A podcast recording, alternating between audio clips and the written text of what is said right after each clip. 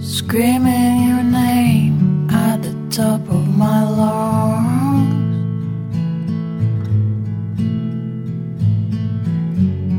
Doesn't make a change, but it makes me feel strong. 各位好，这里是为深夜电台，我是小程。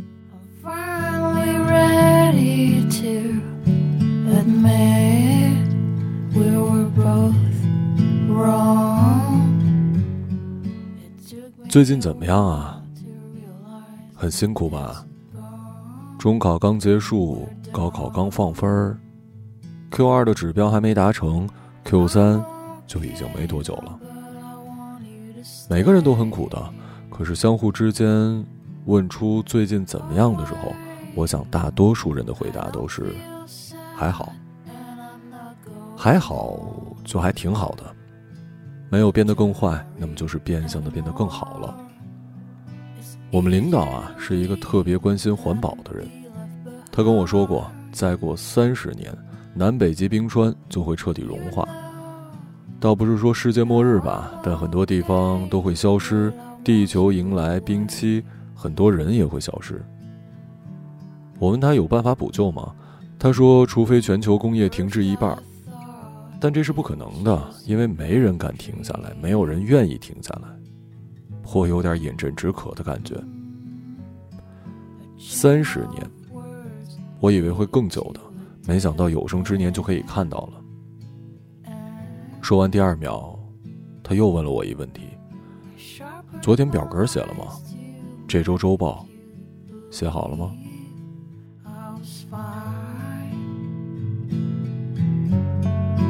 Did you good, but it killed me inside. I, I'm okay now, but I want you to stay away. I don't feel sad, and I'm not going on Beljory anymore. It's easier to leave than to be left behind. You know,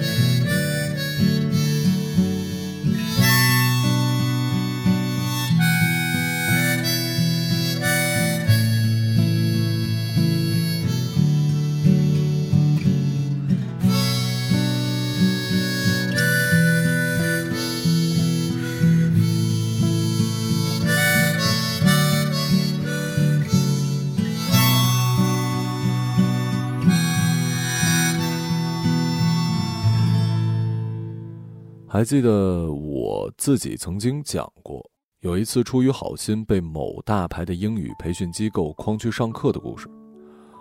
我记得那个销售顾问当时跟我说：“啊，想要学好英语，要多在英文的环境当中。我们上学学的很多单词，在实际中不是那么用的，或者说有很多其他的意思。最终因为我穷，没有报班。但临出门的时候，他还是给了我建议。”他说：“多看看外国的片子，对英文提升是有帮助的。”这么多年看了那么多的美剧、外国电影，我的英文没啥进步，发音依旧很土。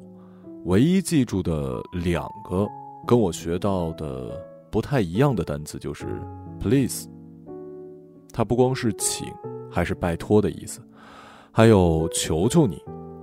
另外一个就是 “fine”。原来外国人和李雷与韩梅梅生活的不是同一个世界。李雷说 “fine”，是我很好；韩梅梅说我也很好。可实际上，我看到更多人说出这个词的时候，脸上的表情没有那么好，或者说不是很好，有的还是强忍着悲伤说的。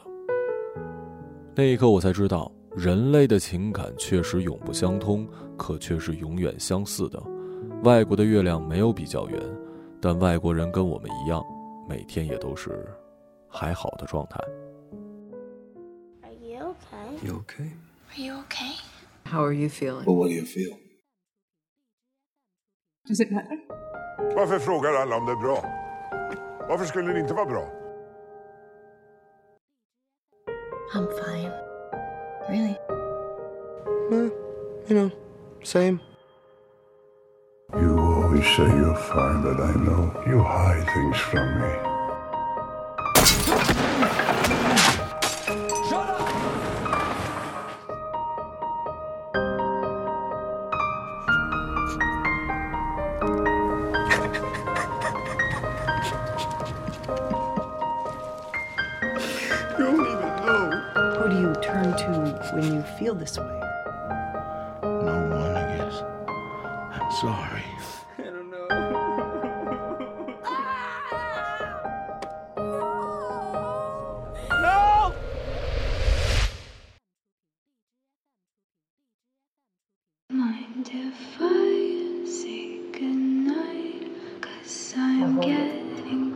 Just like that.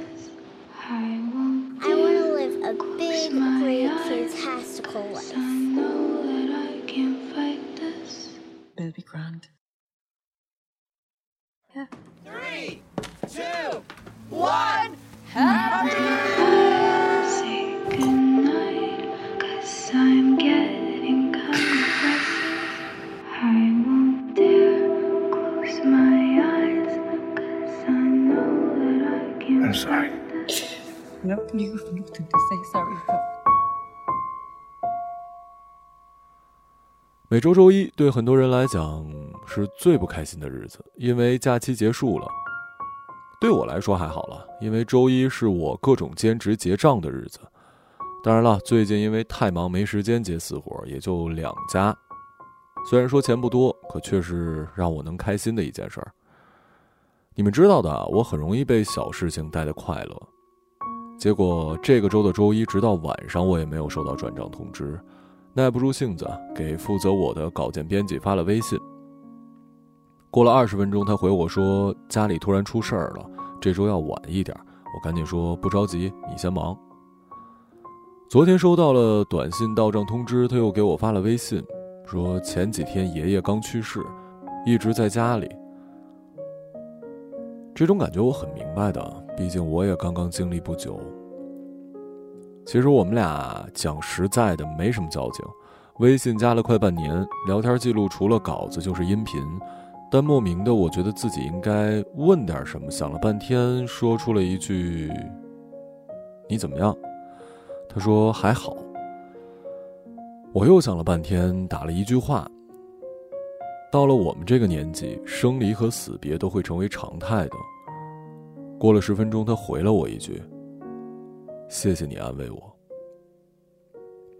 是啊，小的时候几乎没有经历过什么分开，也接受不了分开。换个同桌，我都会难过很久的。每次换学校，都跟同学大哭一场。大学毕业应该是我最后一次因为跟朋友分开流泪了。后来换工作、换同事，都觉得还好。甚至前不久的第一次经历亲人的离开，嗯，不知道是不是我太冷血了，还是反应比较慢。我没有电影里那种汹涌的悲伤，因为我知道这谁也改变不了的。因为我也知道生活还是要继续的，即使我不好，那又能怎么样呢？所以慢慢的，我学会了让自己在大部分时间里都处在还好的状态。一直不太喜欢喝酒，嗯，可我又一直很羡慕喜欢喝酒的人，因为他们可以感受到喝酒的快乐，我体会不到。之前上大学的时候，每次同学聚餐，我都是自带一瓶小二，不是我酒量多大啊，实在是啤酒胀肚，不就是为了喝醉吗？我来白的呗。年轻时候吃饭，大部分是为了喝多去的，各种拼酒，各种劝酒，各种灌酒。好像青春就应该存在一些烂醉的状态。微醺是我一直好奇却达不到的一个点，直到最近来了北京，跟杜大发住在一起，每周末他都邀我喝点 whisky。我最开始是拒绝的，因为我觉得洋酒啊是最难喝的一种了，可盛情难却啊。喝了几次之后呢，我体验到了洋酒的好，那就是很少的量就可以让你微醺，不胀肚，不会大醉，但是你会晕，就是喝的还好的样子。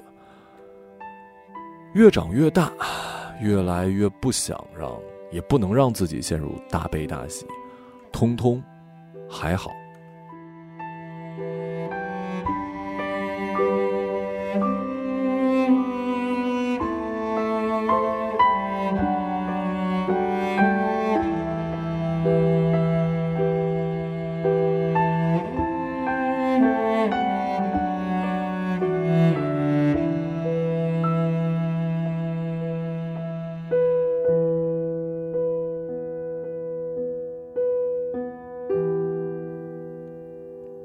推荐电影，今天推荐一本书吧。韩国作家八零后金爱兰的《你的夏天还好吗》。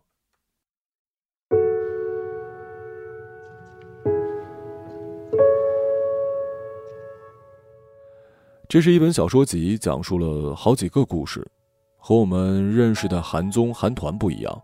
这本小说反而有点日本作家清新脱俗的味道。抛去了这个时代的光环，每个故事里的每个人都在努力生活，他们都是普通人，就是这么一个个单独的个体，孤独的在时代里努力的奔走的个体。最小的喜怒哀乐才是最真实打动人的。是短篇小说，但它足够细腻，足够贴合生活，用最平淡的口吻描绘了一个又一个人的插曲，用放大镜来看每一处细微的变化。人心不是放大镜。现实生活中，我们每个人的眼睛并不是放大镜，习惯性的会忽略很多事儿，但足够细腻与敏感的人，不会的。第一个故事：水中的歌利亚。阴雨不断，西瓜索然无味。夏天嘛，这也正常。以前也有过这样的日子。有时，坚硬的地球在太阳下慢慢变软，像熟透的甜柿子，失去了糖分。这似乎就是这本小说的底色了。茫茫大海上，无助漂泊的船只，你看不到对岸在哪儿，终点在哪儿。你会遇到很多困难，遇到风浪，遇到漩涡，但你没得选择，你必须一直往前，不回头。就像这个短片里说的那样，母子二人被困在了雨里。在雨中变成孤岛的他们住的破败拆迁楼，父亲失足离世，母亲也突然离世。他想要逃走，想要逃离这个地方，但他看了看四处蔓延的无尽的水，又能逃到哪儿呢？他还能去到哪儿呢？第二个故事，一天的轴。电饭锅灯光所在的位置，就像空腹到食欲的距离。似近似远，若隐若现，还像每个人都踩在脚下，却无法拥抱全部的行星的边缘，那是饥饿的尺寸。这是一位年近半百的奇遇女士，丈夫死了，儿子偷了东西，在教导所关着，每天除了发广告，还得去机场打扫厕所，回到家还有一堆烂摊子要收拾，好像生活已经够糟的了，但老天爷就是这么爱开玩笑。他操劳过度，压力太大，开始脱发、秃顶、苍老。他唯一的生日愿望就是可以休息半天，因为他实在太累了。儿子久违的来信，没有多余的问候，也没有长篇的心得，只有简单的一句干瘪的话：“要零食。”所有的压力像是千斤顶一样压在身上，他手里捧着对儿子的那一点点希望。可是这个希望就像泡沫，经不起摔打，也无法承受。生活还得继续啊！其余女士没法停下来。金爱兰并没有写哭，从头到尾，无论是这个故事还是别的故事，都没有写到哭。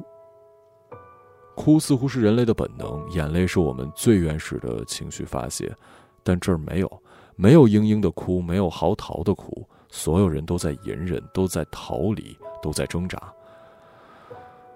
就是这样的写作手法，让我们觉得像是隔着鱼缸看一群缺氧的鱼，它们不停的翻滚挣扎，然后看着它们眼睁睁的翻了肚皮，我们除了叹气无能为力。第三个故事，三十岁。这期间，姐姐也度过了无法用几行文字概括的岁月吧。就像风带走了季节，岁月也从姐姐那里夺走了许多东西吧。轻而易举错过，无法单纯称其为机会之初，直到现在依然痛彻心扉的东西，说出来也只能独自承受的秘密和心事。这是一片书信体，大学生初入校园的兴奋、迷茫，和那种自己是个大人了的满足感，描绘的很真实。一度会让读者觉得有一部分自己的影子。写书信的孩子努力复读，考上了理想的专业，结果被告知自己选择的这个不实用的科系面临被取消。自己努力打工兼职，却还是偿还不起学费跟生活费。她的前男友三十岁，已经信用不良了，只是因为努力写论文。父亲出车祸吃了官司，家里经济条件直线下降。而这个孩子因为贫困参与了传销，感觉青春就这样过去了，这让我感到慌张。这些年我发生了哪些变化？好像只是变得大手大脚，对人不再信任，眼光变高，成了俗人，这让我颇为不安。二十岁的时候，不管我做什么，都感觉只是个过程。社交媒体将我们的焦虑无限放大。我们总是以为自己年轻，以为自己有很多选择，有无数种可能，但其实你的每一个选择已经将你引向了结局。你以为自己年轻，想着无论做什么都是给自己增添阅历，结果并不重要，因为无论好坏都是你人生路上独有的财富。我们仗着青春，好像做什么都有被原谅的权利，都有被理解的权利，所以我们大胆尝试，凭着青春这个资本。然后有人会跟你说：“长大了，成熟了，我们的人生不再是我们来进行选择，而是结果主导着我们。这个时候，我们开始畏手畏脚的生活。阅历在丰富，年龄在增长，思想在成熟，我们需要承担的责任和义务也随之而来了。但我还是想说，我可能真的变成了那种人，但我依旧希望在我的节目里告诉大家。”人生是用来经历的，如果你还年轻，就不要让自己的状态存在于还好；如果你还年轻，你就可以让自己大醉；如果你还年轻，如果你还觉得自己年轻的话，我很羡慕那些还年轻的伙伴。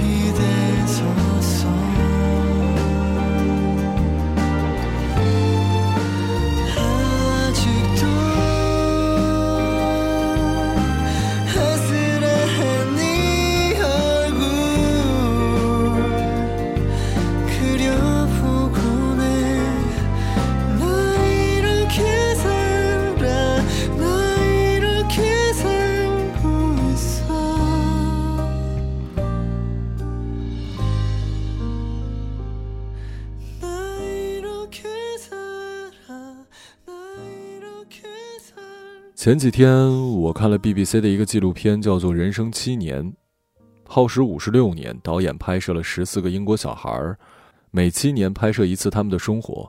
他们中有顶级的富二代女孩、精英阶层、工人阶层以及孤儿院的几个孩子，一共是八部，从一九六五年十四个孩子七岁开始拍的。导演在一开始就说：“我们把这些孩子聚到一起，因为我们想在二零零零年时看看英格兰的一个缩影。”二零零零年时的工人和主管，现在只有七岁。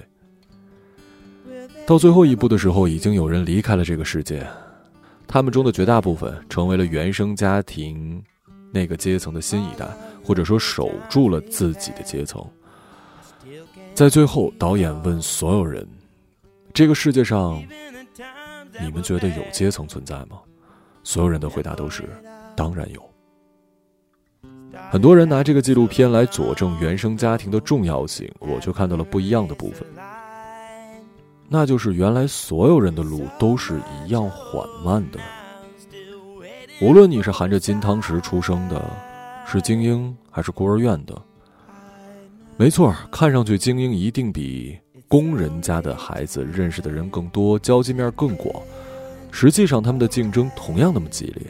所有人的路，所有人的上坡路都是很慢的，很少有人可以长期处在一个觉得非常棒的阶段。或者说，没有人在每一次的采访中都可以笑着说：“我过得太好了。”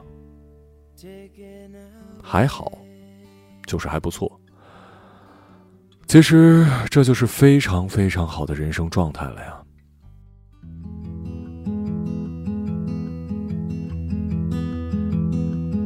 Hey Jude, don't make it bad. Take a sad song and make it better.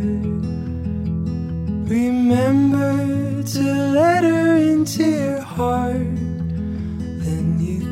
You start to make it better.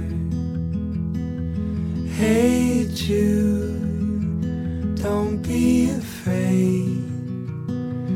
You were made to go out and get her.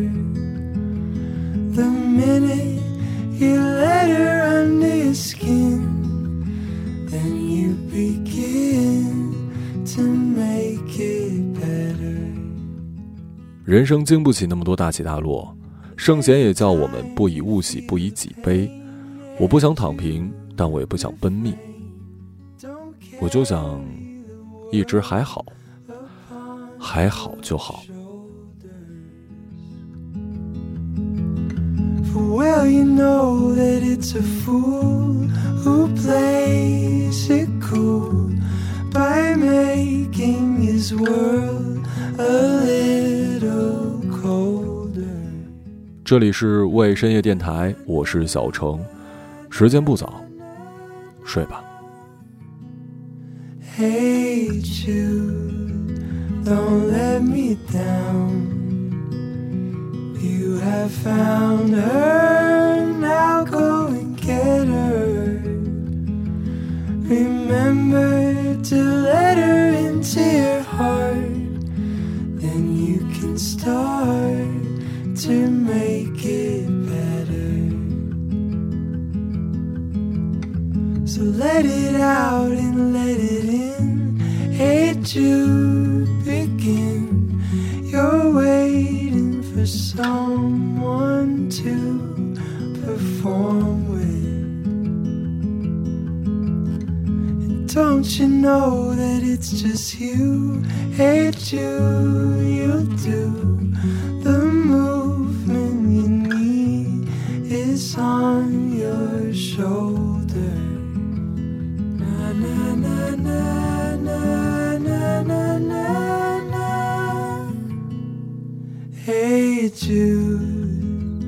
Don't make it bad. Take a sad song and make it better. Remember to let